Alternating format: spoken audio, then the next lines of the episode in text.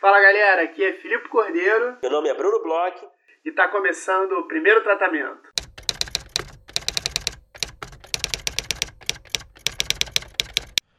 Fala Brunão, tudo bem? Fala Filipe, beleza? Beleza.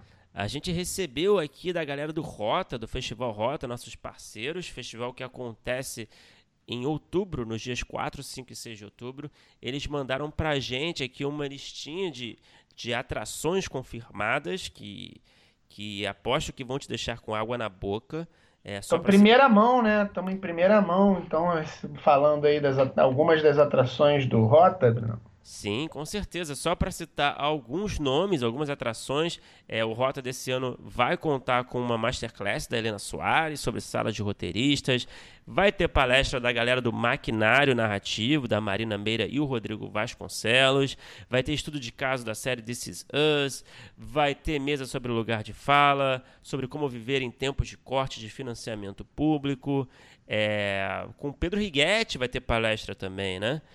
O amigo nosso Pedro Righetti, também vai ter uma entrevista nossa, Filipe, certo? Vamos, ter, vamos estar lá entrevistando ao vivo no Rota. Ainda não podemos divulgar o entrevistado, é, mas prometo que, que, que vai ser bem legal, estamos muito animados. E, enfim, então são. Aí você pode ter certeza que o Rota desse ano vai estar recheado de boas atividades, boas atrações. Essas são só algumas que a gente pode citar agora. E fica ligado aí que as inscrições estão abertas, mas você sabe, né? Aquela história de sempre é, pode acabar de repente, né? Pode esgotar de repente e você vai ficar do lado de fora. Então, garanta o seu ingresso. Isso mesmo, né? Um, quase que um teaser aqui do que, que vai ter no Rota. A gente está dando aí é, algumas informações de bastidores em primeira mão para os ouvintes do primeiro tratamento e deixar um gostinho na boca né, de quem está escutando para se animar lá no Rota, que tem bastante coisa legal aí por vir. É, e Brunão, é, eu sei que você é um cara diligente, né? Um cara que é estudioso e separou também um um artigo para gente falar um pouco aqui no episódio de hoje, né, Bruno? Sim, eu, estudioso como sou, né? Eu separei aqui um artigo do No Film School, que é um site bem legal sobre não só sobre roteiro, mas sobre as diversas funções aí profissionais do audiovisual. É, e esse artigo em questão é sobre como transformar uma história ok em uma história ótima é, é um artigo que resume aqui conselhos de um roteirista da Pixar. Olha aí. É, Pixar que acerta pra caramba, né, cara? É, exatamente. A gente, o link da, da, do artigo vai estar tá no post do nosso site, primeirotratamento.com.br. Você pode conferir lá e a gente vai aqui conversar brevemente aqui por alto sobre o que está escrito no artigo, é, com o objetivo de ajudar você que está ouvindo a gente, que está com uma dificuldade aí na sua história, é, enfim. Então, bom, o primeiro item aqui, a primeira sugestão, o conselho do roteirista da Pixar, que é o Jason Katz, é o seguinte: seja paciente. É, eu acho que é um uhum. ótimo conselho inicial para você melhorar a sua história, né? Ele, o Jason diz aqui que para escrever algo bom, você antes tem que escrever muita coisa ruim uhum. né? Que é uma coisa que eu, com, a, com o meu tempo assim, de, de escrita, meu tempo escrevendo projetos diversos, eu percebi, não sei se você também percebeu, Filipe, mas é uma coisa que eu sinto muito, que a gente tem que tirar do nosso organismo ali é, escritas ruins, né? É, isso falando de roteiro, mas de qualquer tipo de escrita, né? É, vou até dar um exemplo que é um pouco distante. O Chris Rock, eu já ouvi o Chris Rock falar isso bastante sobre o material que ele escreve de stand-up, ou quando ele escreve os roteiros dele, de comédia, dos longas dele, ele fala que você tem que tirar do organismo. Tira até ficar bom. Né? Então é uma coisa natural, né? Não espere que sempre que você escrever alguma coisa, ela vai ser boa logo de cara. Sem dúvida. É, quem falou isso com a gente também foi o Braulio Mantovani, que ele fala que é muito importante saber jogar fora, saber jogar fora quando você está começando a jogar fora alguma coisa que parece ser boa, está começando a chegar em algum lugar. Então, assim, é, é produzir muito para usar pouco, né? Eu, eu, eu tenho muito isso. Eu, no início eu me apegava cada vez mais vai passando o tempo, eu vou me apegando menos a certas coisas, e não é só questão de um roteiro, assim, vai desde a ideia, desde ideias, que eu começo a passar para o papel, até cenas e personagens e é, a gente tem que ter praticar o desapego, né, sendo roteirista, né, Bruno? Exatamente. E tem que aceitar que você vai escrever coisas ruins. Isso é fundamental. Você dificilmente você é um gênio, você pode até ser um gênio. E eu peço desculpas para você. Mas eu acho que mesmo os gênios escrevem bastante coisa ruim e, e sabem, na verdade, identificar quais são as boas ideias, né? Dentro de um turbilhão, um mar de ideias que, que aparecem, um mar de coisas que são escritas, você vai pensando as melhores, né? Eu acho que mesmo os gênios são assim, cara. Eu, é. eu tenho essa impressão. Eu acredito que os grandes gênios, eles, na verdade, o que eles fazem muito bem é disfarçar a sua dificuldade, né? Mas vamos lá, seguindo. É, o segundo ponto que ele fala é um ponto que é, é um, uma questão que ela pode parecer básica, mas ela é uma das questões mais importantes. Você, como eu, fez comunicação, né, Bruno? É, então, se teve aulas de jornalismo, ele fala mais ou menos do lead, que hum. é o que tem nas matérias jornalísticas e, de certa forma, você tem que ter no seu roteiro também, que são umas respostas às perguntas quem, o que, onde, por quê, quando e como. E aí ele fala sobre é, como que são as ordens que você tem que organizar nisso em relação ao roteiro. Porque numa lead jornalística está lá no primeiro parágrafo, uhum. você tem que colocar todas essas informações, mas não necessariamente numa ordem. Então ele fala é, que o quem, é, quando e onde, de certa forma, são os mais fáceis, porque são toda essa atmosfera que você criou em cima do personagem. Então você normalmente sabe quem é seu personagem, é, em que época que ele está, onde ele está, onde que vai se passar é, a aventura que ele vai enfrentar. Mas aí ele também fala que começam os, os inícios dos desafios é, na pergunta o que? Uhum. É, então, assim, é, ele fala que é muito importante você saber o que que o seu personagem quer, e o que, que seu personagem precisa. E ele fala que essas duas perguntas elas são muito importantes e elas são muito ligadas uma com a outra. Ele gosta muito, ele acha que os melhores roteiros, é, essas duas perguntas elas têm que estar muito ligadas. E como um, um, roteirista da Pixar, ele usa até o exemplo do Up, Altas Aventuras, né? Que ele fala que o personagem ele queria levar a casa até lá o alto da montanha, é, mas o que ele precisava, na verdade, era uma aventura de vida para poder ter um gás, um cara que era um senhor tal. Então essas coisas, elas de certa forma têm que se espelhar é, e, na verdade, o que ele quer vai levar ele a descobrir o que ele precisa. E aí depois ele também fala que as outras, as outras dessas perguntas, né, é, também, de certa forma, são é, talvez mais fáceis respondidas, que é o porquê, né? Que na verdade é a motivação, por que, que o personagem quer fazer isso, e o como, que é como as coisas vão se desenvolver. Então é como a jornada vai fazer com que ele chegue lá no que ele precisa. Então, assim, o, a pergunta, o, o, o, o que, né? Ela tá lá no início e tá lá no final as outras perguntas elas vão preencher todo esse esse grande meio aí, né? Sim, exatamente. Então você achou que tinha escapado aí do jornalismo. Não tem fuga, vai ter que enfrentar o lead sempre. Bom, seguindo aqui, o terceiro item é faça é, o público se importar com a sua história, né? Que é uma coisa que todo mundo sabe que é muito importante.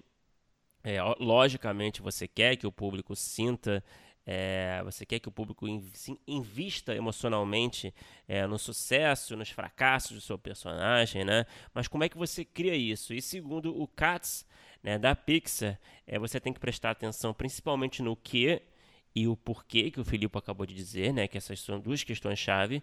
Mas além disso, ele sugere que você coloque, que você use suas experiências pessoais nas suas histórias. Né? Isso vai dar uma maior dimensionalidade, vai deixar tudo mais interessante e, e vai ser mais fácil de, de, de, fazer o público realmente se identificar, né? E é uma coisa interessante isso, né? Trazer suas experiências, né? Nem todo mundo gosta de trazer sua experiência pessoal para o papel, porém eu acho que é algo natural, né? Eu acho que é meio que automático. Você é. sempre vai acabar colocando alguma coisa. É, eu, eu não consigo escrever me despindo completamente das minhas experiências. É, e eu acho que assim, as experiências elas não necessariamente são exatamente o que, que você passou é, ipsiliteris, né? Eu acho que é uma coisa muito mais é, até de adaptar é, sentimentos, experiências que você viu outras pessoas passando, mas que você viu realmente acontecer na vida real, vamos dizer assim, que vão te dando certos pontos, né? vão te dando certas é, é, é, formas de você identificar como é que as, você e as outras pessoas se, se relacionaram com isso, né? Sim, é, nada mais é do que dar um ar ali de, de dar um, um gostinho de realidade ali, né, pro, é, pro, pro universo que você está criando, né, Uma, um fatorzinho ali de... É, é apegado mesmo em coisas assim que, que são verdadeiras para você. Eu acho que nada mais é do que isso. Né? Isso, é, escrever com verdade, né? O quarto ponto que ele fala é que você tem que ter certeza que o seu personagem vai ter é, mudanças que importem, mudanças grandes. Então ele fala que, que depende de quanto que você constrói a mudança do seu personagem, o quanto que ele vai ter que é, é, trabalhar, brigar para poder chegar nessas mudanças. Então é muito, muito importante que o personagem ele passe por uma transformação.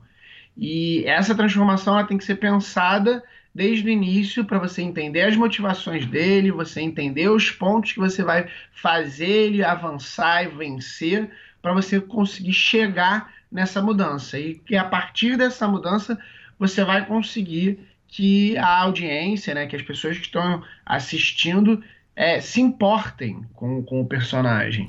Sim, e para finalizar, o último item é, é levar o público numa jornada emocional que o Katz diz aqui. Ele acredita que se você é, dominar todos esses outros itens, né, é, de você trazer também um pouco da sua experiência pessoal para esse universo que você está escrevendo, é, naturalmente o público ele vai acompanhar a jornada emocional da história, né? Isso vai acontecer de forma automática, né? É, e aí quando a gente fala em Pixar é, e jornada emocional, é impressionante como eles acertam e parece que é, eles foram criados escrevendo assim, porque é incrível. Eu acho que os filmes da Pixar eles são maravilhosos em fazer isso. Eles é. É, têm todas essas mudanças tal, e tem essa coisa de você se importar com o personagem, você se emociona, você ri, você realmente vai numa jornada lá com eles. E assim, é difícil você ver um filme que destoe. Eu. Eu não consigo me lembrar, assim, de cabeça um filme que destoe disso, que você olhe pro personagem é, e vá pensar na jornada dele e fala, ah, eu nem me emocionei, eu nem ri, eu nem chorei, eu nem me envolvi com essa história. Desde, sei lá, um peixe no, no meio do oceano até um robô no meio do espaço, né? Às vezes é meio apelativo, né? Falando aqui do Up. Pois é, mas, mas é, ah, eles eu, conseguem fazer, né, é, né, cara? Não, pois é, mas aquele, aquela sequência inicial ali do Up, eu acho uma Você apelação. tem muita restrição com essa sequência, né? Eu é. acho essa sequência genial. Não, claro, é bonita pra caralho, mas é. Sei lá, você tá lidando ali com emoções. É, é fácil tirar emoção ali, né? mas, claro. Mas são eles que fizeram, né? É, exato. É, mas é aquela coisa, um casal de velhinhos, né? A vida toda e, e a mulher morrendo, né? Enfim. Mas é claro que eles estão sendo bem sucedidos. E quem sou eu? Quem sou eu para criticar? Mas estou fazendo uma ressalva aqui. Bom, agora com essa ressalva do Bruno odiando a Pixar e o Up, hum. é, a gente segue para a nossa vida. Tô brincando, é, a gente segue de qualquer forma para o nosso episódio de hoje e eu queria falar, como eu queria abrir, né? É, o, o que a gente sempre fala um pouquinho assim do nosso episódio antes, né? É, falando que na verdade a gente foi atrás desse episódio por conta de um pedido de um ouvinte. A gente recebeu uma mensagem bem legal do Rodrigo Coleto, que e, e, a gente já recebeu já comentários e pedidos até de outros, mas o Rodrigo Coleto em especial fez uma mensagem é, longa até e bem legal falando sobre podcast, como ele escuta, ele é do ele é redator publicitário e pedindo muito para a gente conversar com alguém que, escre que escrevesse ou que trabalhasse com não ficção principalmente reality shows, e ele mesmo disse que decupava reality shows e queria escrever muito sobre isso. E é muito engraçado que às vezes parece ser uma função da escrita que fica um pouco de lado, fica um pouco é, relegada a, a uma espécie de roteirista B e tem um mega mercado, como a gente vai ouvir na conversa, mas além de ter um mega mercado, não deixa de ser uma função, não deixa de ser um cargo de roteirista, né, Bruno? Sim, certamente. A gente tava, também estava muito afim de conversar, né? O Rodrigo mandou essa mensagem para a gente e tornou a gente ainda mais interessado em ter essa conversa. E a gente foi atrás, a gente foi lá no Frapa que a gente conheceu esse convidado, que é o Thiago Company. Thiago Camper, a gente viu a palestra dele lá, na, lá no Frapa sobre formatos, né, sobre, sobre reality show e, enfim, formatos diversos não, de não ficção, que foi muito legal, né? É, formatos e remakes, né? Porque ele também fala sobre uhum. alguns formatos de ficção. A gente conversa um pouco também no, no papo sobre é, esses formatos de ficção, em, por exemplo, The Office, é, em terapia, que são formatos que, na verdade, são importados de outros países, outros lugares, e são adaptados né, dentro de mercados diferentes. Então é, é um papo. É, talvez seja o mais diferente de todos que a gente já teve, porque é em cima de dois é, é, é, de duas formas de escrever bem específicas, que na verdade tem é, toda uma chave de regras, né, uhum. Bruno? E, e, e, que tá aí, tá aí no mercado e, e levanta dinheiro pra caramba. É, é envolve, onde está o dinheiro? É, onde está a grana, envolve muita gente, está sendo feita é, de tudo que é forma diferente e simplesmente tem gente que vira a cara para isso. A é gente dando mole aqui, dando mole. Cadê as ideias de reality? o Thiago, só para falar um pouco do Thiago, o Thiago, é, o Thiago Company é executivo da TV Globo. Ele já atuou em área de desenvolvimento de conteúdo, transmídia, multiplataforma, formatos. Atualmente está na área de pesquisa e tendências de conteúdo em mercado audiovisual. Então é um cara aí que traz uma bagagem diversa. E, e foi um papo diferentão.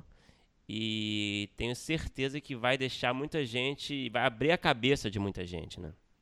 Isso mesmo, e a gente não brincou em serviço, né? A gente acabou trazendo uma pessoa aí que trabalha é, no, num do, dos ápices aí de compradores e vendedores de formato. Então, é, espero que vocês curtam o papo como a gente curtiu e ouvir a experiência aí de quem está realmente com a mão na massa desse mercado é muito importante. Vamos ouvir.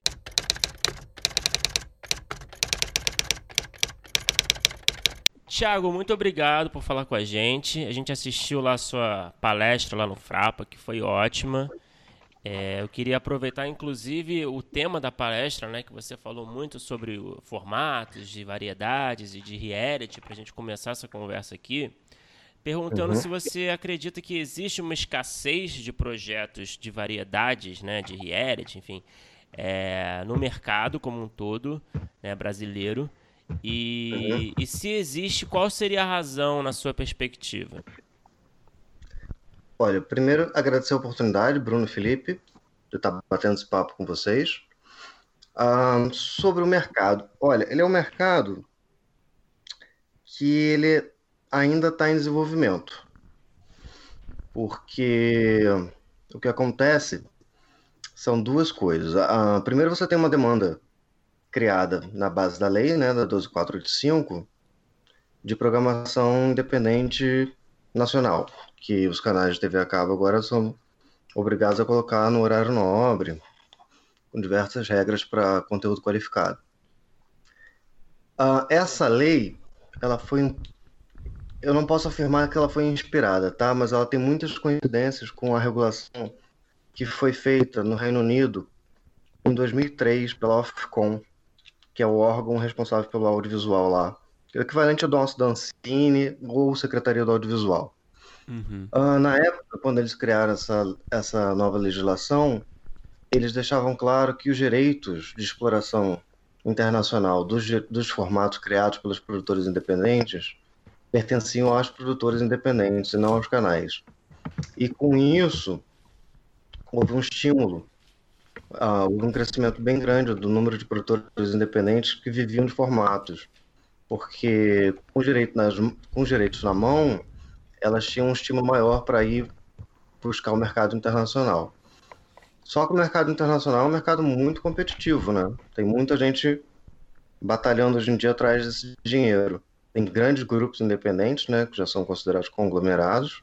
Alguns, inclusive, foram adquiridos pelos estúdios norte-americanos. Uh, mas o estímulo teve e, e funcionou, porque o Reino Unido hoje é o principal exportador de formatos do planeta, né? Hoje não, já tem mais de 20 anos. Agora, no Brasil, essa lei traz incentivos similares, porque os direitos pertencem pelo menos 51% das produtoras independentes. Como você tem algumas grades de canais a cabo que precisam ser preenchidos com, com programas, acabou estimulando a produção independente no Brasil. Só o que acontece? A 12485 ela não considera formato como conteúdo qualificado. Uhum. De certa forma, para proteger que os canais não comprassem formatos estrangeiros, adaptassem e colocassem como é, conteúdo de espaço qualificado, né? Uhum. Nos canais, para evitar o risco da gente ter todo o horário nobre preenchido com formato estrangeiro. Uh, é um ajuste que tem que ser feito ainda de alguma forma, tá? Para a gente poder estimular esse mercado direito aqui no Brasil. Mas o fato é que o custo de produção de um programa de não ficção ele é bem menor do que um programa de ficção. Uhum. Então, de certa forma, os canais acabaram topando fazer com as produtoras independentes formatos de não ficção. Então você tem diversas competições acontecendo no cabo, né? Competições uhum. de reality competição, você tem game show, você tem talk show, tem várias coisas acontecendo, ainda que a lei não tenha essa especificação no Brasil. Eu acho que é um mercado que ainda tem muito a ser desenvolvido, tá?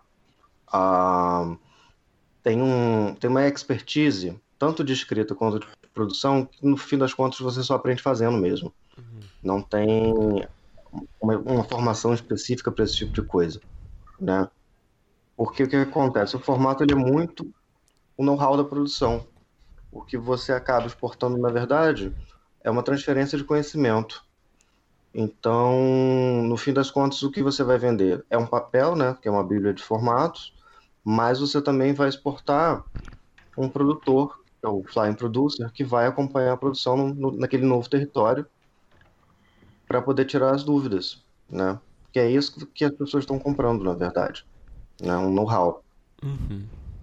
Eu não sei se eu respondi. Não, respondeu, eu, não, respondeu sim. É, eu só para complementar, mas eu queria saber assim, pensando até em, em, roteiristas assim, com seus projetos debaixo do braço, né? A gente não vê muito roteiristas geralmente com um projeto de variedades, de reality, né? um projeto de não ficção, é. né? É, eu, é bem que, eu queria saber aqui por que, que você acha que acontece isso, né? Você acha que tem um preconceito aí, ou essa, essa falta de know-how que acaba gerando esse desinteresse? Olha, a gente tem um fenômeno aí que, que é o conteúdo televisivo ter ganhado um, um valor que ele não tinha, né? Até 20 anos atrás. A televisão já era considerado um, um veículo menor, né? Uh, e variedade dentro da televisão é considerado ainda menor. Só que variedades em geral, ele ocupa, pelo menos na Globo eu posso dizer que ele ocupa 30% da grade. Então, se você pegar a proporção dos gêneros, ele é o que ocupa mais espaço na grade, mais do que as novelas e o jornalismo, por exemplo. Então, ele tem um peso muito forte do ponto de vista de volume, mas ele não tem um peso tão forte do ponto de vista de crítica, né? Do hum. ponto de vista de, de valor agregado. Mas ele é responsável por, por boa parte da movimentação financeira dos canais de televisão no Brasil. Justamente por conta da relação custo-benefício que ele tem, né? Como ele é mais barato de produzir, acaba compensando. Agora, com relação aos roteiristas, eu acho que, na verdade, não é da parte deles eu não vejo como um preconceito, eu acho que é mais um desconhecimento sobre as oportunidades e como se faz isso, tá?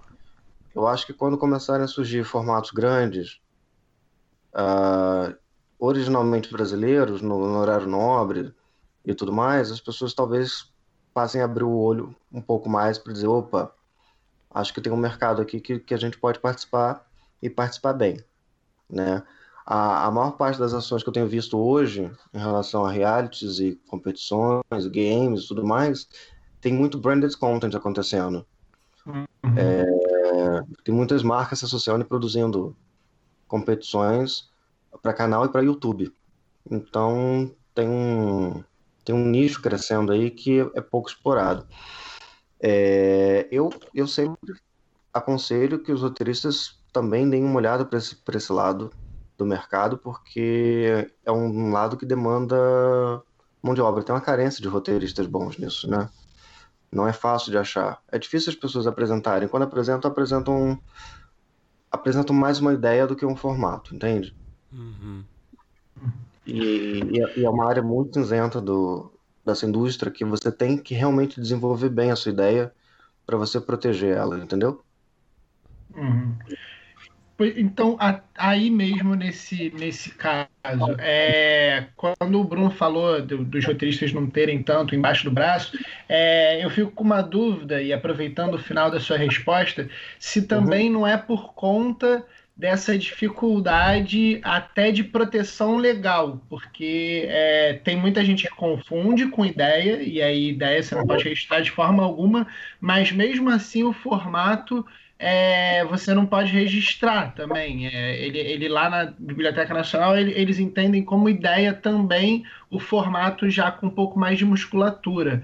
É, como é que funciona? É, como é que você acha que é melhor, por exemplo, para quem tem o projeto para fazer algum formato, de proteger a sua ideia e, e o que, que você acha que que, que é a diferença entre ideia e especificamente o formato em si? Olha, não tem uma linha divisória que diga, nossa, isso aqui é uma ideia ou isso aqui é um formato, tá?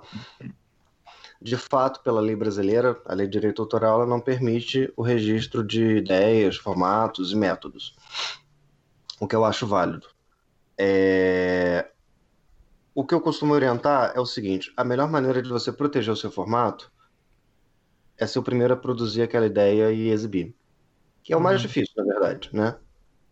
Porque as ideias elas estão coexistindo aí no mercado, tá? Então, geralmente, quem consegue produzir e exibir primeiro ganha proteção. E eu não estou falando proteção no sentido jurídico da coisa, não. É proteção no sentido de mercado.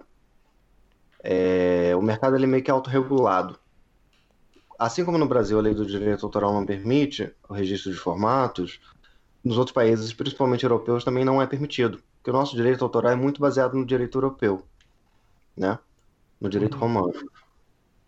Ah, nos Estados Unidos é outro jogo, mas no geral a maioria dos mercados que são exportadores e importadores de formatos tem como base o direito autoral, que, que é baseado no direito romano, que, que é muito forte do direito de autor, né, de origem francesa. Então, eles também têm esse problema lá. Então, por isso, o mercado ele é um mercado, de certa forma, autorregulado. Se você, por um canal de televisão, que passa a copiar ideias que foram vistas em feiras ou em festivais sem comprar, em algum momento o mercado passa a te excluir. Então você também não consegue vender e ninguém mais vende para você. Uhum. Então, se você tem um comportamento atípico, você naturalmente vai sendo excluído do mercado. Entendeu? É isso que eu quero dizer com, com autorregulação. Com relação ao autor no Brasil, para proteger, a orientação que eu sempre dou é: quanto mais você desenvolver a sua ideia, seu formato, quanto mais você acrescentar elementos nele que, que tornem ele diferente, né, que tenham um diferencial, é melhor para sua ideia. É melhor, inclusive, para o seu processo criativo. porque ajuda você a pensar melhor, refletir sobre aquela ideia e o porquê que você está acrescentando cada elemento no formato. Se ele acrescenta ou ele é só, se ele é só um acessório, né?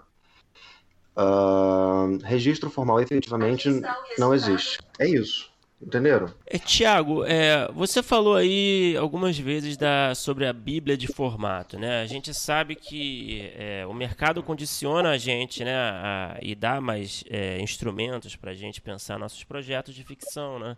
É, todo roteirista sabe muito bem o que precisa estar numa, numa numa Bíblia, né? Ele sabe que tem que ter a sinopse, as descrições dos personagens, os perfis, né? Os arcos e as sinopses Olha, dos episódios. Posso dizer que nem todo roteirista. é, uma parte aí grande é. aí sabe. E aí, é, ao mesmo tempo, a gente não sabe o que tem numa Bíblia, né? Continuo, é uma caixa, é uma espécie de caixa preta, né? a Bíblia de, de formato de, de, de, não ficção, né? E aí eu queria saber de você é, o que, que você pode dizer para quem quer trabalhar com isso, quem quer focar seu olhar é, nesse tipo de conteúdo, é, o que, que uhum. precisa existir, o que, que precisa constar numa Bíblia de formato? Olha, eu entendo quando, quando a galera acha que é uma caixa preta. É e não é, tá? Porque assim, quando a gente está falando de ficção, a gente sabe do que a gente está falando. Tem um roteiro, tem início, meio e fim e tem personagens, certo? Uhum. Quando a gente está falando de não ficção, é um outro bicho. Porque não ficção abarca uma série de programas que são completamente diferentes entre si. Então você está falando desde um game show de palco, tipo Quem Quer Ser um Milionário, até uh, The Simple Life com a Paris Hilton numa fazenda. Uhum. Você entendeu? Tudo isso está dentro da mesmo, do mesmo guarda-chuva chamado não ficção, incluindo aí algum documentário de natureza, tipo Planeta Terra da BBC, incluindo aí um, um talk show tipo David Letterman, uh, ou uma competição entre vidraceiros, como uma que estreou agora no Netflix essa semana, o Vidrados. Vidraceiros, uh, é? É, é. Vidraceiros que eu digo é artistas de vidro. Sim, é, sim, eu não sei sim. a palavra. Uhum. Tô falando de vidraceiros, mas assim, é glass blowers. Sim, sim, sim. É... Então você tem uma variedade de coisas que estão abarcadas nesse mesmo guarda-chuva. E cada um desses gêneros, eles têm, ele tem especificidades. E isso influencia na Bíblia, entendeu? Então, a Bíblia de um game show vai ser completamente diferente de uma Bíblia de um reality show, que vai ser diferente de uma Bíblia de um talk show. Então não existe uma forma para todos eles, não é uma coisa só para todo mundo, uhum. entendeu? É bem caso a caso. Quer dizer que é impossível? Não, não é impossível, porque como eu falei com vocês no início, o principal é realmente produzir e exibir. Porque o que as pessoas querem comprar é seu modo de produção. Então, quando você escreve um formato e quer apresentar para um canal e ele nunca foi produzido, ele ainda não é um formato, ele, ele ainda não, desculpa, ele não é a bíblia de produção ainda, ele é o que a gente chama de treatment. Ele é um tratamento ou um paper format. Depois que ele é produzido no primeiro território, é que a gente pode efetivamente chamar ele de formato, porque ele existe e foi exibido. Uhum. E depois que ele foi produzido e exibido, aí sim a gente pode recolher o know-how de como ele foi feito. Como, quem, como que o produtor fez, o orçamento, uh, como que foi a audiência, no horário, uhum. se aumentou, diminuiu, como é que é o perfil dos participantes, qual perfil de participante funciona, qual perfil de participante não funciona, entendeu? Vai de, entra tudo, tipo, qual o melhor horário para abordar o participante. Uhum. Então, são conhecimentos que são gerados mais durante a produção do que durante a criação. Uhum. E imagino que vai agregando valor, né? Do, do que você Isso vai vendendo. Vai agregando valor, vai agregando valor. E conforme você vai vendendo para outros territórios, você vai adicionando o que deu certo e o que deu errado nesses territórios. E aí que está o valor do formato, entendeu? Porque quando você vai produzindo em outros territórios, você vai lapidando o formato para outras culturas. E essa lapidação acaba, inclusive, reduzindo o custo de produção porque você já sabe tão bem como fazer que já sabe onde está o acerto e o acerto, o erro e o acerto, e com isso você consegue otimizar a sua produção, que é isso que os canais também procuram. Uhum. O principal, na verdade, é uma versão a risco que, que, que tomou conta generalizada de todos os canais, especialmente TV aberta no mundo, tá? Então é como se você estivesse terceirizando o seu risco. Uhum. Uhum. Você compra um formato porque ele deu certo em outro país e acredita que ele também vai funcionar no seu.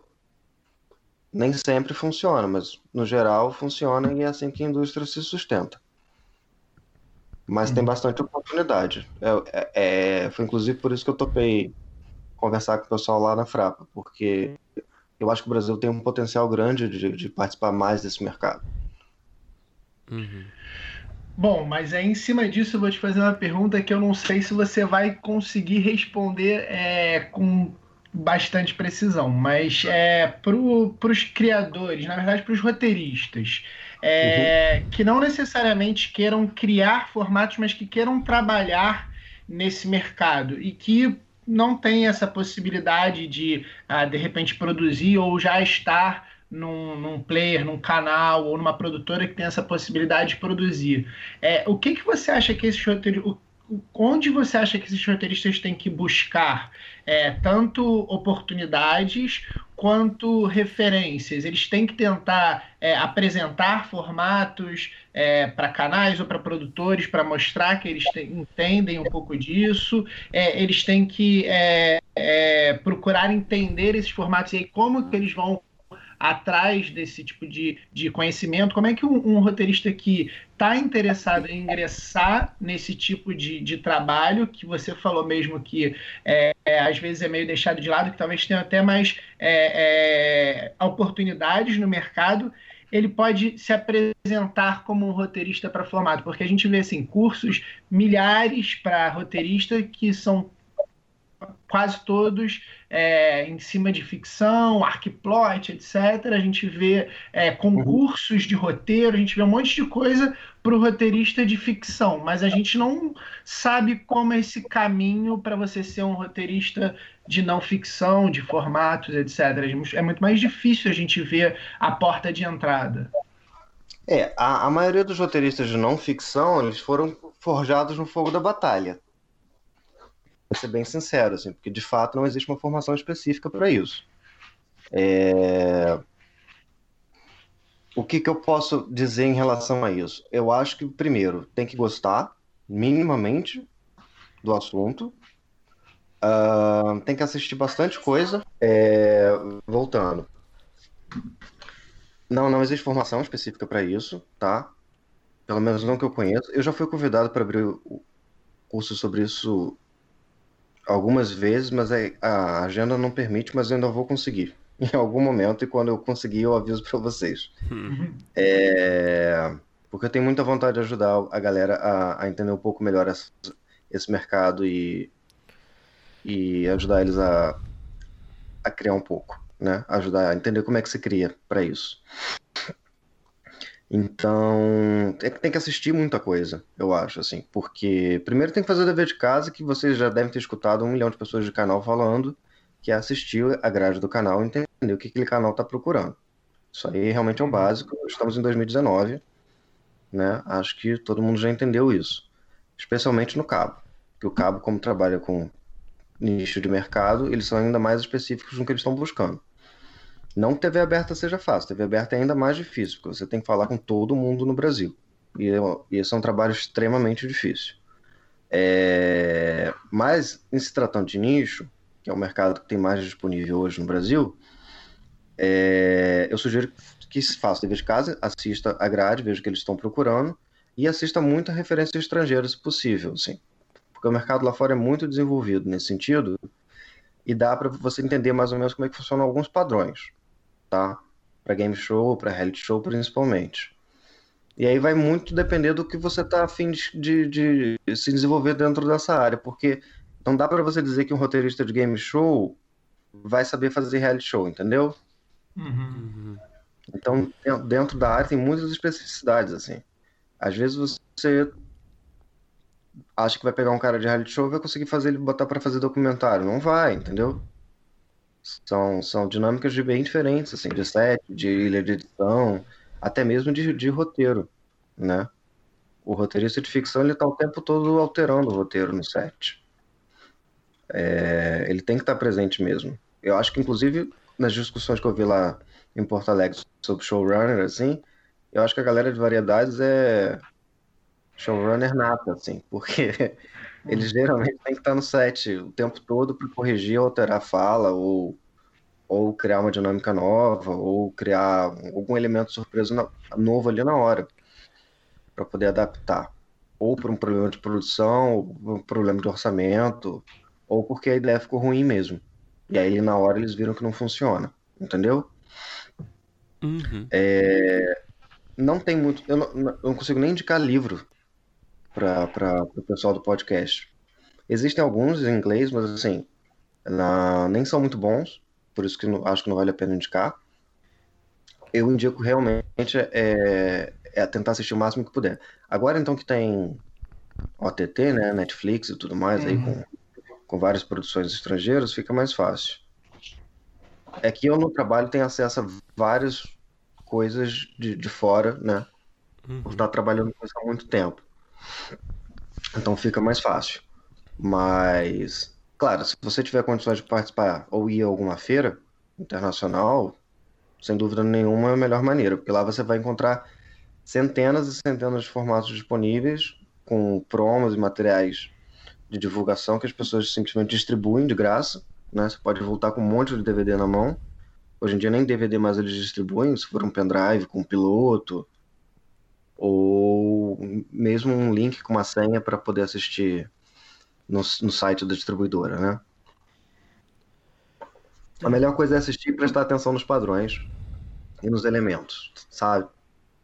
E, e fazer uma espécie de decupagem para você entender como é que funciona aquela narrativa. Porque no fim das contas, existe o preconceito, mas assim, a, as séries de não ficção, os programas de não ficção, eles têm muitas semelhanças com, com as séries de ficção. Ele, ele, eles pegaram emprestados muitos elementos da, das narrativas tradicionais, sabe?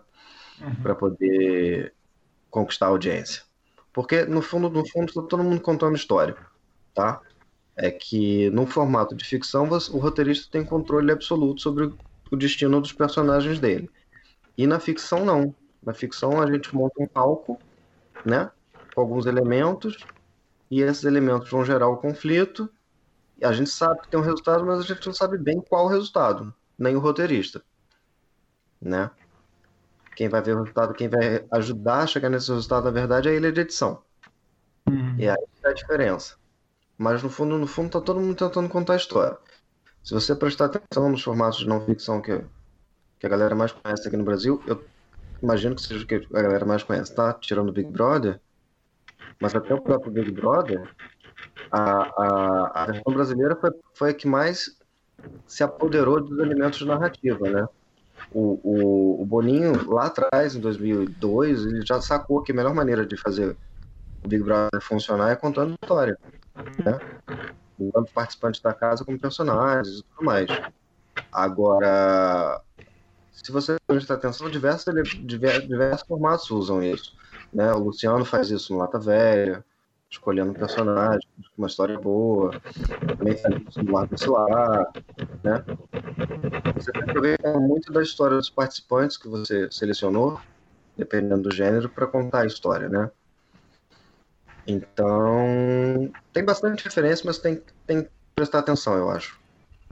E praticar, igual, igual roteiro de ficção.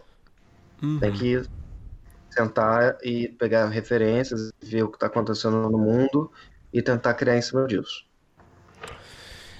É, o Thiago, lá no Frapa, na sua palestra, você, você é, citou ali um exemplo muito bem sucedido de formato vendido pelo mundo, né, que é o The Office, né, que todos nós Sim. adoramos aqui.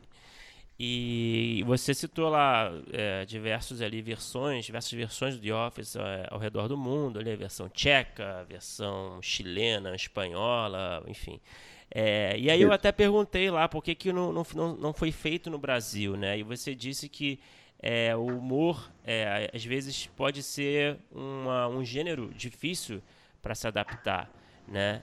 E aí eu queria saber o que, que você. Que, que tipos de formato para você são costumam ser, pela sua experiência né, e a sua visão de mercado, que tipos de formato são mais fáceis, são mais aceitados para adaptação e quais são, quais costumam ser os mais difíceis? Será que é o, será que é o humor mesmo? Falando assim em termos de Brasil, né, na cultura brasileira, na sociedade brasileira.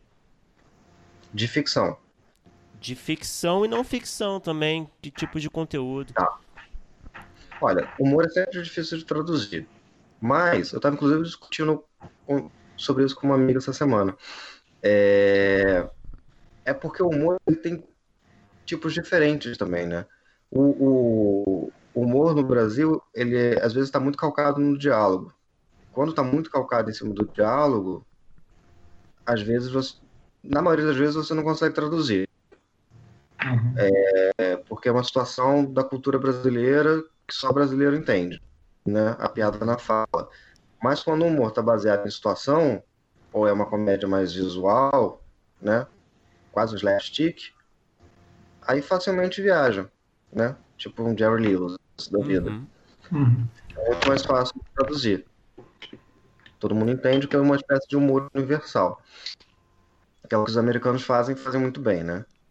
E a gente consegue rir de um monte de referência cultural deles e nem se dá conta. É... Eu acho, não é, não é que eu acho o humor mais difícil, tá? É, depende do tipo de humor que a gente está fazendo. É que a gente é mais acostumado a fazer humor de fala do que um humor de situação. Agora, eu acho que a gente teria condições. A gente tem condições tanto de portar quanto de exportar. É... De ficção, eu acho que esse gênero de crime, policiais, policialesco, como o exemplo que eu dei lá na palestra, The Bridge, eu acho mais fácil de viajar. Uhum. Porque uhum. crime é uma coisa que todo país tem e todo mundo consegue se relacionar, né? Todo mundo consegue entender facilmente. Especialmente dinâmica dupla de detetive, essas coisas. É muito fácil de traduzir isso. É... De não ficção, historicamente, game show. Game show de palco é o mais fácil, o mais exporta. Né? O milion... Quem quer ser um milionário é o formato mais exportado da história. Né? São mais de 100 territórios já adaptados. É, até por conta do custo de produção, ele é fácil de, de ajustar, né? ele é escalonável. Uh, reality show, dependendo do tamanho, são os mais difíceis. Uh, talk show, geralmente não é formato exportado, porque é praticamente uma convenção, né? Tem que ser uma coisa muito específica para você poder mostrar que é um formato. Programa de variedade, que é uma coisa muito específica do Brasil, é latino, assim, Espanha, Brasil, Itália, né, que é aquele programa que tem vários quadros com várias coisas diferentes acontecendo no palco e um apresentador ali durante horas, né, que a gente acostumou aqui no Brasil. Uh, isso não é muito comum lá fora, então também é uma coisa que dificilmente é exportada. Então sobra na, na real, sobram basicamente dois gêneros, que é o reality e o game. Uhum. Mas o game é mais fácil de exportar. Uhum. Bom, já que a gente abriu é, essa caixa de Pandora aí dos formatos de não ficção, é, eu tenho um, uma dúvida que é o seguinte, que eu até queria perguntar lá e acabou que eu não consegui, que é o seguinte, é, você citou lá dois exemplos, que são o The Bridge e o The Office, que foram exportados para muitos lugares e eles têm algumas especificidades, talvez assim, é, se a gente colocar numa, numa ordem, assim, numa começar a escalonar, talvez o, o The Bridge tenha até um pouquinho mais do que o The Office, algumas pequenas regras. E aí eu vou trazer um terceiro, que é o In Treatment, né, o sessão de terapia aqui no Brasil, que eu acho que também foi exportado para muitos lugares, que aí esse me parece que já tem um pouco mais de regras, porque tem aquela coisa de ser uma vez por semana com um paciente diferente e tal. E aí eu estou colocando essa ordem para te perguntar uma coisa. Você acha que é, os formatos de ficção é, eles já são pensados é, quando eles são escritos é, com essa possibilidade de formatação e de venda para remakes ao redor do mundo, ou uhum. é, é um fenômeno ao contrário? É, ele é criado como uma ficção, é, vamos dizer assim, qualquer, e não porque isso seja menor, e uhum. aí identifica-se depois que essa ficção ela pode ser é, é, feita em outros lugares com algumas diferenças. Você, você acha que é, as pessoas pensam? Você acha que acontecem dos dois e talvez deveriam pensar mais? Como é que você acha que é feito é, no caso de ficção mesmo? Tá, tá. Bom, uh, é curioso porque o Entreatment é um formato israelense, tá? Uhum. E como você comentou essa questão das regras, curiosamente lá ele era diário. São cinco personagens durante a semana. Uhum. Aqui, se eu não me engano, ele virou um personagem por semana. Uhum. É, então, é, é adaptável. Uh, Homeland também, que é um outro grande formato israelense que foi adaptado, né? Inclusive nos Estados Unidos. O, o, o criador, o showrunner, esteve aqui no, no Brasil, uns anos atrás, e conversou com a gente. Uh, pelo menos desses dois, eu posso dizer que não, não é de caso pensado. O que acontece é que em Israel o custo de produção é muito baixo para fazer ficção. Então eu lembro que ele comentou com a gente que o custo de, de o custo de um episódio de Homeland nos Estados Unidos era o custo de uma temporada inteira deles em Israel. tá? Por conta disso, por, pelo fato de eles não terem dinheiro, eles acabam tendo que serem muito criativos no roteiro. Uhum. Então isso força que as histórias deles sejam boas e por consequência acaba chamando a atenção depois que está produzido, entendeu? Uhum. E aí, como já fez um, já exportou um, o mercado fica todo de olho para ver qual é o próximo. Da mesma maneira que aconteceu com Israel, aconteceu com, com esses dramas nórdicos, policiais, né? Uhum. The Bridge, tipo. É... The Killing, uhum. é... que acabaram sendo readaptados em outros países. E o que acontece também lá fora é que às vezes esses dramas eles viajam na língua original primeiro para o território, para depois serem adaptados na língua local, né? Então o próprio The Bridge foi, passou na versão original no Reino Unido primeiro, para depois ser produzido por um, por um canal britânico. Agora, com relação a isso ser pensado desde o início, não. É, é, é muito difícil você fazer isso assim, pensando desde o início, porque é, a máxima dessa indústria é, são histórias locais com temas universais, entendeu? Uhum. Então você está falando de um tema universal, mas você está contando uma história do seu país. É por isso que a gente consegue depois traduzir eles em outros lugares. Porque história de guerra, história de amor, história de traição, todo mundo tem, né? Uhum. São temáticos universais. Agora, as especificidades ficam por conta da cor local. Então, na hora de desenvolver o seu projeto, o seu roteiro, não, não precisa pensar nisso. Pensa só em contar a melhor história que você puder, né?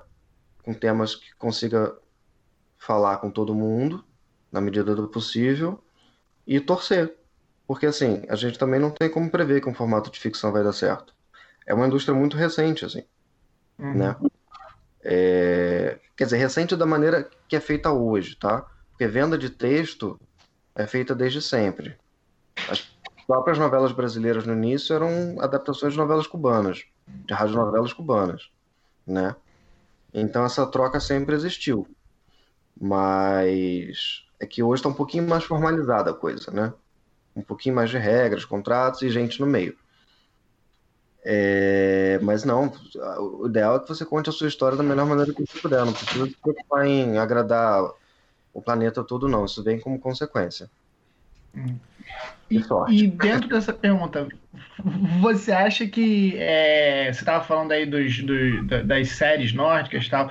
Você acha que com essa popularização das OTTs tal, tem chance de diminuir um pouco esses remakes? Porque, por exemplo, na Netflix, é, um fenômeno de, de, de popularidade é Dark, que é uma série alemã.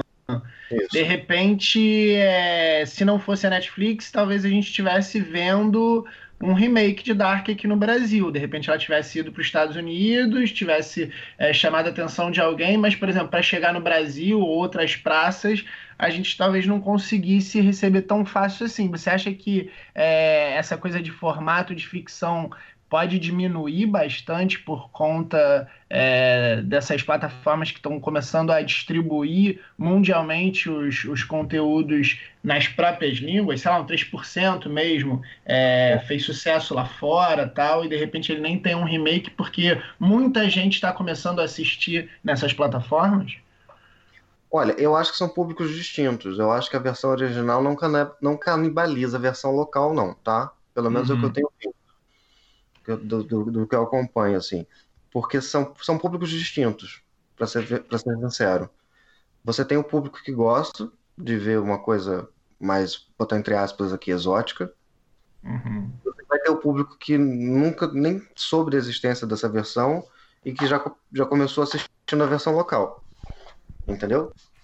Uhum. Uh, são mercados muito específicos que têm essa tendência a querer adaptar para o local. Tá? Estados Unidos é o principal deles. É, quando a coisa dá muito, muito, muito certo, tem sempre alguém que levanta o dedo e fala: vamos fazer uma versão local. Mas é muito específico deles. É, até isso está quebrando. A Netflix está mostrando que é possível entrar lá com seriados de língua não inglesa e até não espanhola, né? é, e funcionar. Então eu acho que são coisas que podem coexistir. Acho que uma coisa não, não, não necessariamente vai eliminar a outra, não. É que a concorrência é muito grande. Uh, sempre foi e está aumentando, né? Então não é que não vai ser feito, é que vai ficando mais difícil fazer por conta de custo. Como a concorrência é muito grande, você tem que saber muito bem onde você vai investir o seu dinheiro antes de arriscar em fazer uma adaptação local. Até por isso, e esse é um dos motivos, inclusive, de se fazer adaptação local, né? É o formato que já foi testado. Já, essa história já deu certo em algum lugar. Eu, por exemplo, sou um dos que defende da gente fazer The Bridge, porque a gente tem ali no, no sul do país duas pontes com indícios de células terroristas da Al-Qaeda, uh, troca com dois países diferentes, enfim, tem histórias ali, ficaria ótimo, entendeu? mas nunca consegui convencer ninguém na ideia. Se alguém aí estiver escutando, né? a minha ideia, os direitos não são meus, mas eu acho que ficaria bom. É... Então, eu acho que eu acho que é um mercado muito competitivo, mas assim tem espaço, tem espaço para todo mundo. Se não tivesse espaço, por exemplo, Israel, Coreia, Japão, não estariam conseguindo entrar. Entende? Uhum. São mercados muito pequenos, se você olhar a Turquia também, são mercados muito pequenos, se comparados inclusive ao Brasil, Japão não, né? Claro que não, mas que conseguiram, conseguiram entrar, inclusive com estímulo governamental, entende? Uhum.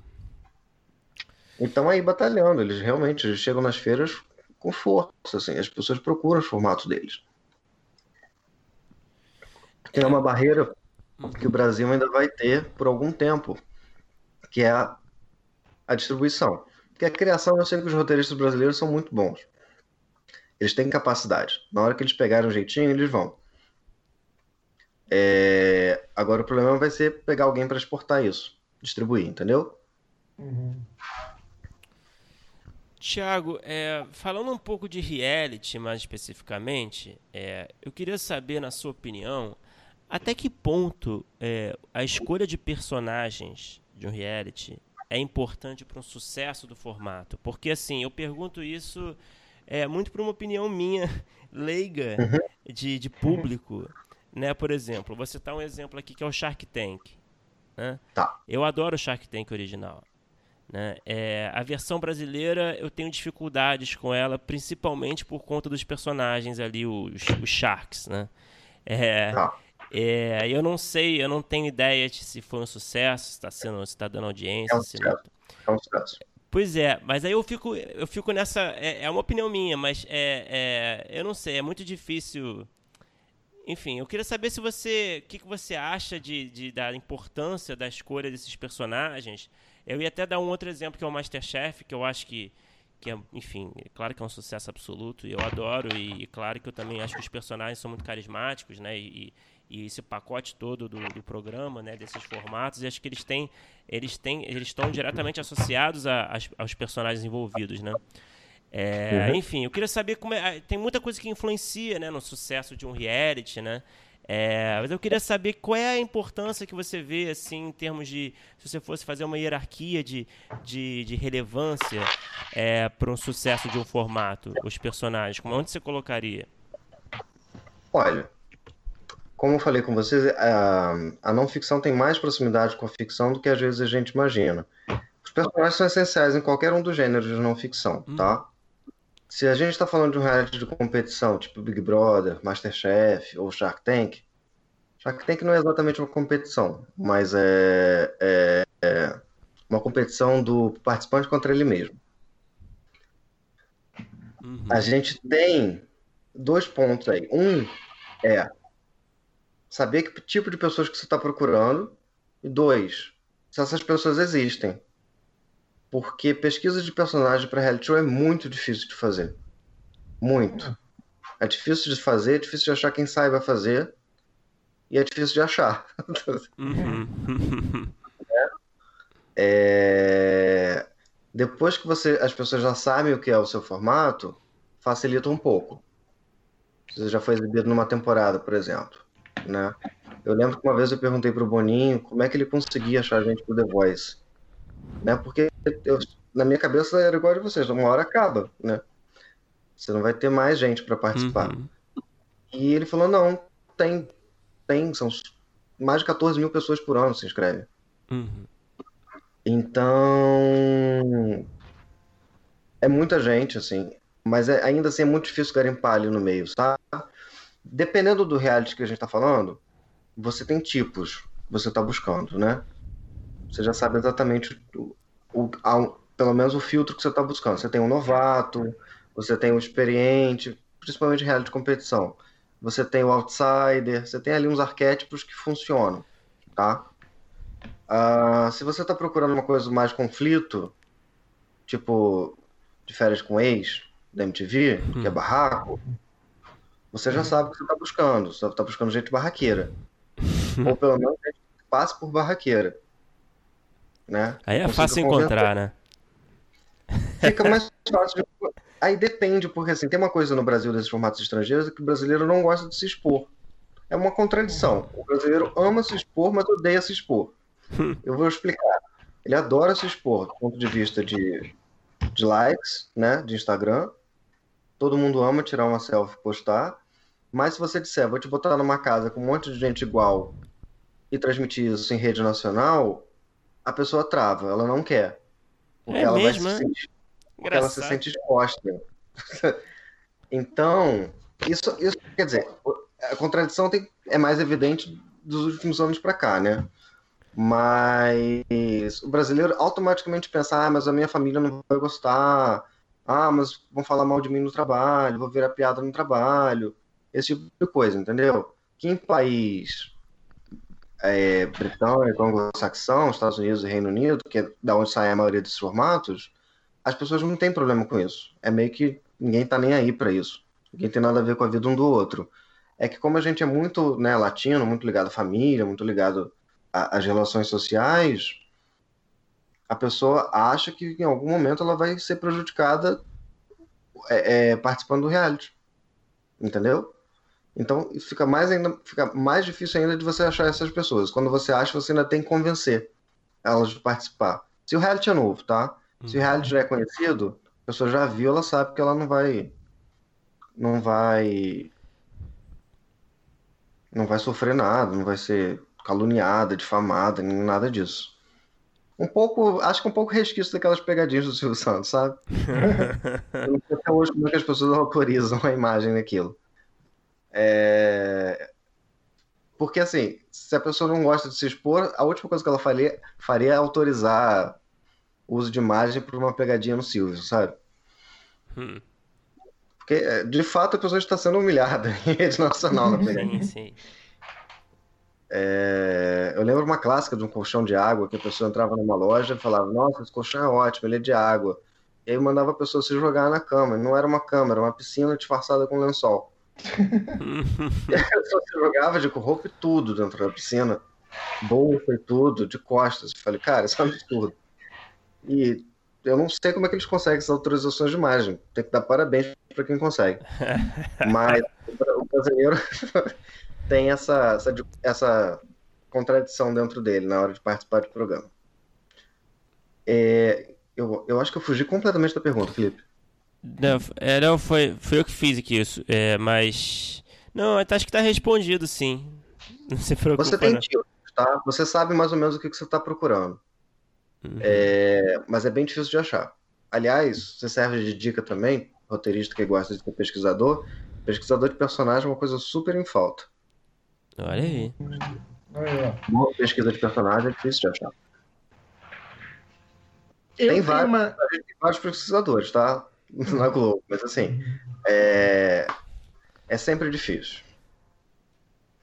É, eu tenho uma dúvida e, e, e, em cima de dos game shows, assim, é que eu imagino que tem um trabalho muito grande é, anterior, essa coisa de levantar as regras do jogo, mas eu imagino uhum. que também durante é, o trabalho é tão grande ou até maior. E aí minha questão é o seguinte: é, tem toda essa parte de, de pesquisa e tem toda essa parte de formato, mas às vezes simplesmente é, não, não dá liga ali. É, principalmente acho que uns game shows mais abertos. Talvez o Big Brother seja um, um exemplo bom nisso, porque, por exemplo, esses game shows de cozinha é, e sei lá, de empresa, coisas assim, é, tem tanta tarefa que você acaba conseguindo criar, de certa forma, um plot em cima das tarefas. Mas esses que você abre mais assim, e aí até, sei lá, do Survivor até o, o Big Brother,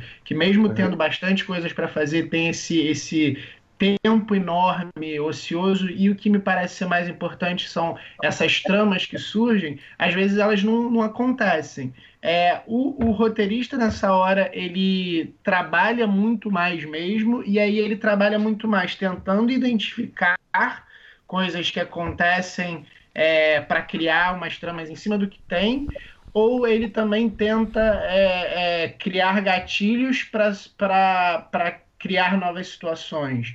É, quanto que você pode mexer nas regras no meio ali? A gente vê que Big Brother acontece isso muito, mas acho que talvez em outros não tanto. Como é que você, você enxerga esse funcionamento de alguma forma? Concordo, concordo com você. Você tem dois momentos aí, tá? Você tem, como você mesmo já, já detectou, você tem a criação de gatilhos, principalmente para reality show, né? Que é, que, é, que é um palco mais aberto. Você, no primeiro momento, você cria gatilhos, você cria situações para que, uhum. que os conflitos aconteçam, tá? E por conflito não estou falando briga, não, conflito no geral. É, para que, a, né, que a, a coisa se mova, para que tenha ação. É, e num segundo momento, você vai ter a figura que não necessariamente é um roteirista, que é o que a gente chama de story producer, que é um produtor uhum. de histórias. Na verdade, ele é um, um costureiro ele assiste todo o material logado e vai tentando dali costurar uma narrativa. É um trabalho super difícil de fazer. E não é, é um roteirista esse cara necessariamente? Pode ser, pode ser ou não. Pode ser uhum. ou não. Tá? Às vezes pode ser um bom editor. Uhum. Mas geralmente tem um roteirista do lado ajudando. Que geralmente pode ser alguém que também já estava no set. Uhum. Que acompanhou de perto para entender, para dar o contexto do como que aquilo ali aconteceu, entendeu? Uhum.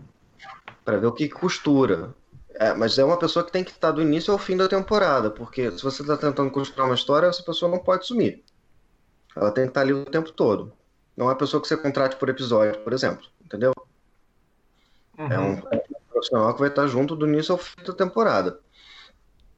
Mas é um trabalho muito difícil de fazer. Eu já, eu já, eu já peguei esse momento ainda fora da Globo, é, muito tempo atrás, para um reality chamado Mulher Procura, do GNT. Eram três mulheres solteiras e o reality acompanhava a vida delas em busca de namorado. Bem machista hoje em dia, mas naquela época funcionou. Você vê como é que muda, né? A televisão. Há 15 anos atrás isso foi sucesso de audiência, hoje em dia seria taxado de, claramente de machista, né? É, um canal feminino ainda, né? Um canal, canal feminino. Exatamente. Era Mulher Solteira Procura o nome original. Depois virou Mulher, Mulher Procura. É... E já tinha diversidade, um dos episódios era com uma lésbica e tudo mais. Mas assim, o trabalho todo vinha depois do, da logagem das imagens. E aí tinha uma, uma, uma, roteirista que também era assistente de direção, que revia todo o material para tentar construir a história do episódio. Cada episódio era uma das meninas. Então é um trabalho super difícil, super árduo, super cansativo, é, é, que nem todo mundo está preparado ou disposto a fazer. Mas os gatilhos, geralmente quem cria são os roteiristas, aqueles gatilhos iniciais, tá? Uhum. Que na verdade são situações que também têm que ser mudadas o tempo todo porque dependem da produção. E isso funciona muito para realities tipo Desperate House, né, é, Desperate Housewives é ficção, desculpa. É, é, The Real Housewives. É isso, é isso. Uhum. Uhum. De Orange County, de Atlanta, de qualquer cidade.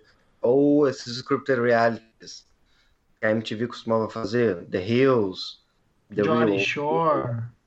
George, uhum. é, George Shore, Jersey Shore, Acapulco Shore, entendeu? Uhum. Que você tem um grupo de pessoas e você precisa fazer elas fazerem alguma coisa. No Big Brother você ainda tem um espaço mais controlado, que é quase um cenário, né? Uhum. Mas esses realities, esses scripts, eles estão ali no mundo real.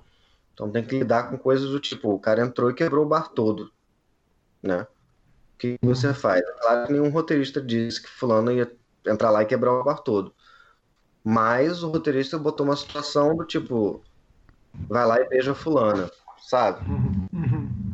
E aí o beijo do fulano irritou Beltrano e aí pronto, tava gerada confusão. Hum. Esse tipo de coisa acontece, né? Inclusive por isso que a gente chama de scripted reality. É... Tem os dois momentos, é isso. Tem, tem os gatilhos no, no momento da gravação e tem a, essa costura de narrativa feita pelo story producer já na, na pós. É, Tiago, você é você é, é responsável ali por, por, por pesquisa de tendências, né? Se eu não me engano, na, pes... é, na atua na área de, de, de, de tendência, pesquisa de tendências de, de conteúdo, né? É isso? Desculpa. Sim, é, é só para contextualizar, eu sempre trabalhei na área de conteúdo, desenvolvimento de conteúdo. Estou uh, mais de 10 anos na Globo, na área de conteúdo. Então já passei por quase todas as áreas ali dentro. Uhum. Então fiquei muito tempo com conteúdo de seriados e, e variedades. Passei por transmídia, multiplataforma, uh, filme, cabo, internet. E agora estou ajudando com o pessoal de tendências de conteúdo que, na verdade, a gente atende as outras áreas de conteúdo diário, semanal e variedade. Uhum. É, não, eu queria saber o que você puder falar, claro, né? Eu não sei quanto uhum. que você pode falar do seu trabalho, mas para a gente entender, para quem está ouvindo, entender um pouquinho como funciona é, essa, esse seu trabalho de, de, de, como é que funciona internamente, assim, a, a, a pesquisa que você faz, ela orienta até que ponto é o desenvolvimento dos projetos, ela serve ali de, de munição é, se puder falar um pouquinho dessa relação, dessa logística, do que você puder falar novamente. A gente tem um trabalho é, perene de, de análise, detecção e análise de tendências, né, que a gente chama de anseios, uhum. para detectar macro tendências, tá? Dentro dessas macro tendências, a gente tem micro tendências que são identificadas e aí varia muito de autor para autor. O autor, às vezes, está desenvolvendo um projeto que precisa de algo muito específico e a gente ajuda a direcionar. Tá? A gente tem uma equipe de pesquisadores incríveis que trabalham com a gente também, cada um fica alocado num produto, né? Para ajudar o autor. A gente dá um apoio inicial, hum. mais nesse sentido de orientar o que está rolando pelo mundo no sentido macro e quando precisa no sentido micro, tá? A área de conteúdo também é responsável pela área de análise dos projetos que chegam na casa hum. e, e, e, acompanhamento e desenvolvimento deles. É um trabalho bem grande, assim, é, porque o volume Imagina. é grande, né? Uhum. Mas é muito bacana. Eu tenho, tenho, tenho muito é, a agradecer porque o aprendizado nesses anos todos tem sido bem grande. Então, é o que inclusive me permite estar podendo explicar isso tudo para vocês hoje, né? Uhum. É, foi o contato que eu tive diário nesses últimos 10 anos com todos esses formatos e com todas essas séries e com todo esse conteúdo. Eu gosto bastante, enfim, então para mim nunca foi um problema. Mas é uma, é, é uma área relativamente pequena em relação ao tamanho da Globo, mas é uma área que trabalha bastante. É dirigida pela Mônica Albuquerque, uma líder muito capaz, muito competente, muito bacana. O pessoal ama ela. E tem dado certo. Graças a Deus tem tudo dado. Não vou fazer propaganda, mas é, a gente tem o Globoplay, né? Uhum. Séries originais novas. E muita, muita coisa bacana vindo por aí, na verdade. É que eu não posso adiantar nada. É, Tiago, você falou agora sobre esses é, scripted realities. E aí, é, eu, eu queria te perguntar, porque assim, aqui em casa tem-se uma predileção muito por esses realities de é, construções de casa e faz aqueles flip de casa, pega e revende e tal. E aí aqui é, é, um tipo de formato que me perde muito fácil. Eu acabo tendo que assistir porque é, nunca eu mando muito aqui dentro de casa, então acabo tendo que assistir. Mas, por exemplo, uma coisa que me chama muita atenção é sei lá, os dois irmãos lá, aqueles irmãos à obra, eles vão chegar numa casa pela primeira vez e surpreender a pessoa que eles vão ajudar. E aí a câmera já está dentro da casa, é, esperando tocar a campainha, e isso me faz é, desconectar muito rápido. Eu acabo achando que tudo é falso naquilo. É, minha pergunta para você é o seguinte: é, é o quanto é, pode-se ou não entrar. Porque... As pessoas não percebem essa câmera atrás da porta? Pois é, eu, percebo muito, isso me chama muita atenção. É, e assim, pra, pra, minha namorada, às vezes não. Eu falo, olha, como é que você não tá vendo isso? A câmera já tava lá. Tava lá. ah! Não é? Você tem que apontar, as pessoas não prestam atenção nessas coisas. As pessoas estão preocupadas com a história e o, e o resultado da obra. Pois é. é. Se a obra vai dar trabalho ou não. E o quanto que tem de, principalmente nesse tipo de formato, o quanto que é, é, é, pode se se tem assim um, um, deve ser uma coisa imagino que seja uma coisa de bom senso né? Porque na verdade às vezes você pode fazer tudo mas o quanto você é, é, pode considerar que tem um pouco de reality dentro desses formatos que eles são escritos também é, uma parte até eu acho que até diálogo alguns são escritos na minha impressão. De tão ruim né? É. Entender. Cara, você não está errado, não. Assim, tem cada, tem, é, cada vez mais construído a situação, tá? Eu posso te dizer, por exemplo, que essas casas elas já são daquele casal. Uhum. É, elas não são compradas, elas já são deles. Elas já foram compradas, eles já procuram casais que já compraram a casa e estão querendo reformar. Então aquele papo todo de casa 1, um, casa 2, casa 3 é é bom. Ih, Thiago, não acaba a magia. Levantou o bar. esse episódio. É... Né, televisão, gente. Tem magia, mas é truque de mágico, né, gente? Não revela os detalhes. Eu tô contando porque é um podcast de roteirista. Hum. é... é como se eu tivesse, se eu fosse mágico, eu estivesse falando num podcast para mágico, assim, tipo. Hum. Não vou revelar tudo, mas assim, eu posso dizer que tem muita coisa construída. De fato, tem. A relação às falas, já vi casos de, uhum. de passar fala para participante anônimo, mas fica muito ruim. É, então é melhor não fazer. É muito, fica muito forçado, não faça. Se serve de dica, não faça. Não tenta pedir para o anônimo falar o que você quer, não funciona. Nunca funciona. Sempre fica muito ruim a pessoa trava, as pessoas não têm essa habilidade toda. É... Isso acontece inclusive no Irmãos à Obra. Uhum. Tá? Tem um outro exemplo também. Eu posso falar porque são exemplos americanos, gente. Não estou prejudicando ninguém. É, eu é... até falar de exemplos de fora para a gente poder falar mais. O, não sei se vocês conhecem um chamado House Hunters International. Claro. claro. Uhum. Amo. Claro. né? O rapaz que criou isso é milionário, gente. Ele, desde os anos 90, criou, achou uma mina de dinheiro. E as pessoas assistem, gostam pra caramba, assistem, quase faz binge viewing de Sim. House Hunters. Eu posso falar porque eu já, já tive essa fase. é...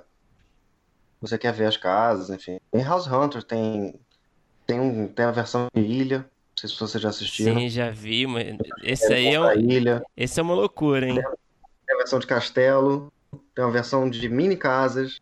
Enfim, é, é, é uma coisa que não tem fim. Mas, para vocês terem uma ideia, a... o casal já é dono da casa. Eles só vão atrás de outras casas para fingir que estão mostrando. Não fala isso, Thiago. Entendeu? A construção tá assim. Já acha uma pessoa que comprou a casa e, e aí às vezes fica forçado, porque o casal tem que fingir surpresa dentro da própria casa. É... E às vezes as pessoas que estão mostrando as outras casas não são donos das casas, são tipo gente que eles acharam na rua. Estavam passando ali na hora e falaram: será que você pode vir aqui fingir que é dono dessa casa e tal? E as pessoas topam, entendeu? Então você tem alguns realities realmente que são bem construídos. Não são todos. De fato, não são todos. Mas é que se você tivesse que fazer o volume que o pessoal do House Hunters faz, você talvez caísse nessa armadilha em algum momento. Uhum. É, é, que eles fazem muito. O volume é muito alto de produção. Eu não lembro o número exatamente, mas eu li uma entrevista uma vez com um produtor que era tipo. Era mais de 52 episódios por ano, entende? Ah. e viajando. Haja casa. Entendeu? Você tem que achar três casas para cada episódio. Três ou mais, porque às vezes a pessoa não autoriza a filmar, né? Dentro da casa backup, né? Então você imagina, produtor de locação correndo atrás disso tudo. É meio loucura mesmo. E aí tem que agilizar e tentar fazer a produção ficar mais eficiente. Aí você acaba recorrendo a esses atalhos. São os melhores? Não. Aconselho fazer? Não. Você corre um risco de credibilidade? Hoje em dia imenso. Porque para um ex-participante decidir falar sobre isso numa rede social não custa. Foi exatamente o que aconteceu. Por isso que eu sei e estou falando para vocês é, não tem nenhuma informação interna da produção. É que um ex-participante decidiu contar tudo num blog. Então. Nossa, ele quebrou, dia, ele quebrou o contrato de confidencialidade? Contrato de confidencialidade. Esses contratos têm, têm prazo, né? O House Hunter está no ar desde 99. Nossa. Inclusive, era um participante que já tinha participado duas vezes. Ele já tinha participado comprando uma casa, depois apareceu participando comprando de novo outra casa. É tipo repete figuração, sabe? E a pessoa nota ali, ó, aquela figurante, apareceu antes. É... É, é, é, ali o problema é volume de produção. Porque no geral as pessoas não fazem isso não. É, são casos muito específicos, mas existem. É, bom, Filipe tem mais alguma pergunta? Eu posso fazer uma última? É, pode fazer, mas eu, eu talvez tenha mais uma depois. Ah, então, não, fa faz então, faz, pode fazer você. Pode fazer você, depois eu faço. É, que você, que você falou desse caso de que tem, tem pessoas que é, tem participantes até que, que falam tal. E eu vejo que aqui no Brasil, Aí falando, não, não falando exatamente, não precisa falar sobre o que acontece nos da Globo, mas eu vejo principalmente os da Globo, que são é, realities muito grandes, é, as pessoas elas têm essa grande desconfiança de que é tudo armado. É, e, e, aí ficam, e ficam querendo e ficam querendo encontrar tal. Então acho que tem até assim, por, por isso que até me chama atenção nesses formatos estrangeiros, como às vezes parecem ser tão artificiais e aí, quando a gente vem para cá, é, a gente vê um público falando assim: ah, eu tenho certeza que você é armado. Vejo muita gente falando isso. E aí, é, é, minha questão é assim: é, existe é, algum tipo de, de é, mini código do que você pode ou não armar, o que você, você procura chegar, de repente, a alguns efeitos que eles não podem ser armados completamente. É, quando você levanta o formato, assim, quando você quer apresentar um formato, ou quando você é, identifica um formato que funciona, é, a parte que é real, assim, é, você precisa, você busca mais ou menos isso? Tá. Uh, do ponto de vista de formato, se você sabe que alguma coisa que você fez na produção funcionou, você vai anotar aquilo, você vai guardar esse conhecimento para passar ele adiante, tá? Uhum. Porque isso é importante. Algum tipo de manipulação que você diz. Tipo, uma, é. não, não, manipulação é, de resultado nem nada, mas algum tipo de manipulação durante o jogo ali, vamos dizer. É, manipulação no sentido neutro da coisa, tá? Uhum, Vamos uhum. é, deception, é, não no sentido de enganação, tá? Uhum, uhum. De enganação do público, assim. É, se for no sentido de manipulação neutro, você vai com certeza colocar. se for no sentido de manipulação um pouco mais duvidosa, aí fica a teu critério, tá? Uhum. Eu aconselho sempre não. Porque é sempre um risco que você está correndo e, eu, e, eu, e, hoje em dia eu acho que o risco ele é bem desnecessário, especialmente no reality de competição, né? Porque aí você perde o principal que é a credibilidade. Uhum. Especialmente num, num, num, reality do tamanho que é o Big Brother no Brasil. É, uhum. não, não, não, não há manipulação, uh, não há como haver manipulação. Você tem trocentas câmeras ao vivo, cada vez mais câmeras, 24 horas transmitindo no pay-per-view e no online, né? E tem pessoas que efetivamente ficam assistindo aqueles os feeds 24 horas. É, é bem assustador às vezes saber que tem gente assistindo, sei lá, câmera 13 durante 24 horas por dia, para ver se pega um detalhe. Mas não é um fenômeno só brasileiro, não. Lá nos Estados Unidos, o Survivor sofre com o mesmo problema. Sofria, pelo menos, assim.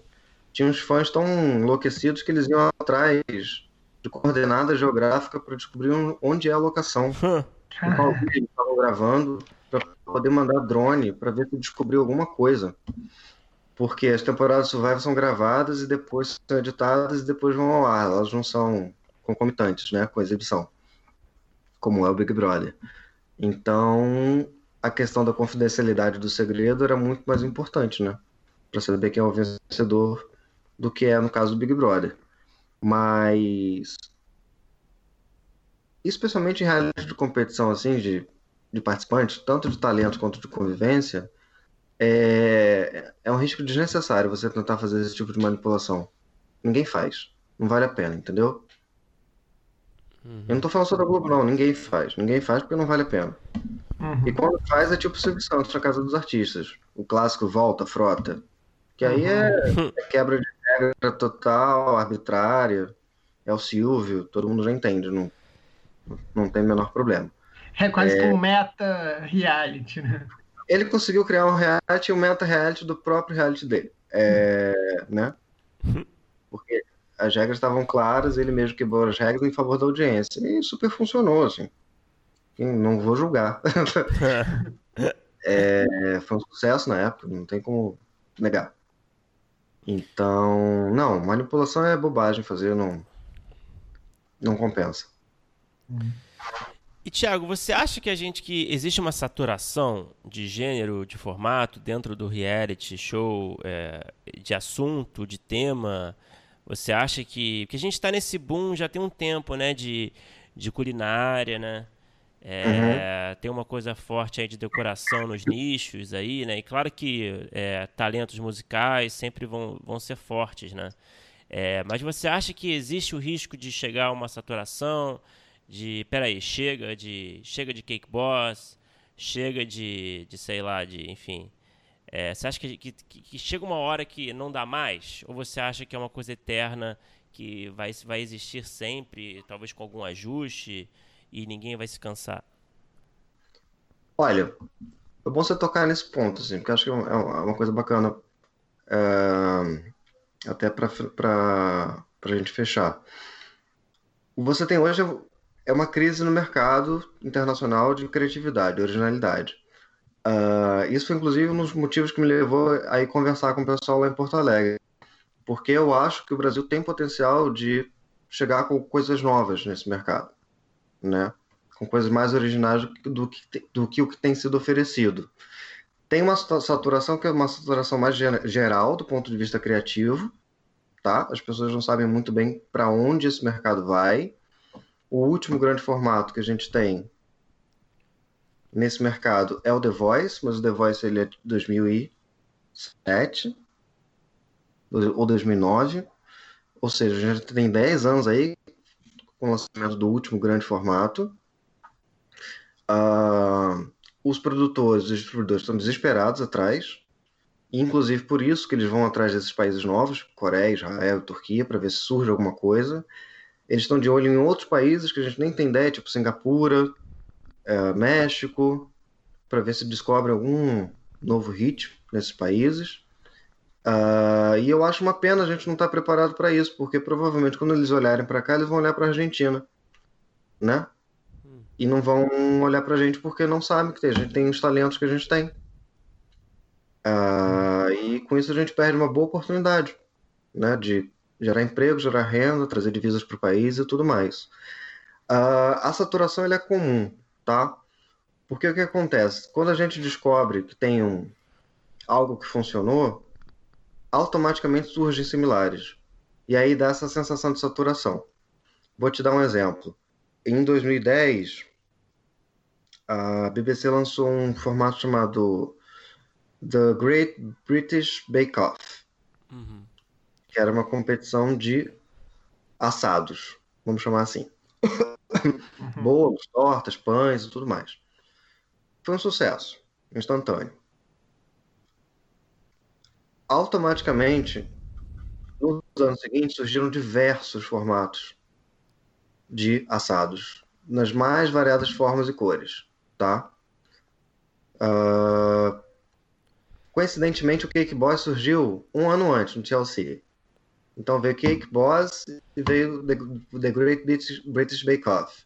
O Bake Off foi exportado para 300 países e gerou uma quantidade absurda de formatos de, de, de, de assados, desde cupcakes até temáticos de festival, tipo a competição de bolos de Halloween, competição de bolos de Dia dos Namorados. Então, as pessoas se apropriam dessa tendência, tem um boom, aí o mercado fica saturado e aí essa temática ou essa tendência tende a sumir. Mas depois de um tempo ela volta. A gente está vendo agora, por exemplo, dating show voltando lá fora. Então você tem Temptation Island, que já foi feito aqui no Brasil, Ilha da Tentação. Você tem Love Island, também já foi feito. Você tem diversos dating shows voltando, né? Para as pessoas testando, porque tava, tinha um pouco. Tinha, tinha, tinha pouca gente exibindo dating show. Então é uma coisa um pouco cíclica. A, a galera vai se reinventando, tem coisas que vão surgindo, novidades, tem muita coisa que é dependente de novas tecnologias, às vezes uma tecnologia surge e acaba gerando boas ideias em cima delas e bons formatos, o próprio Big Brother, né?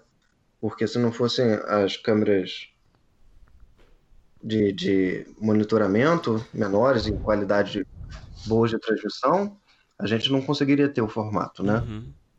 Ou às vezes você tem um formato tipo. Vocês provavelmente assistem também o, o Brasil visto por cima, o mundo visto por cima, que era feito com helicóptero e hoje em dia é feito com drone, né? Se a gente não tivesse drones, provavelmente o formato ficaria tão caro que talvez ele sumisse da grade. Uhum. Então, você tem vários fatores que influenciam em esse tipo de saturação. Ele existe, é uma crise criativa, tem uma falta de oxigenação no mercado, que a gente não sabe bem para onde ele vai, mas ele definitivamente não vai desaparecer. Até porque a chegada dessa galera nova, Netflix, Amazon, Facebook, uh, YouTube, deu um respiro. E eles atualmente são as pessoas que mais têm feito encomendas e, e, e bancado o desenvolvimento desse tipo de projetos. A Netflix, inclusive, tem arriscado bastante. Não Sim. tanto quanto deveria, mas uhum. tem arriscado bastante. Tiago, muito obrigado por conversar com a gente. A gente Imagina, tomou seu tempo prazer. demais já. Valeu, Tiago. Obrigadão.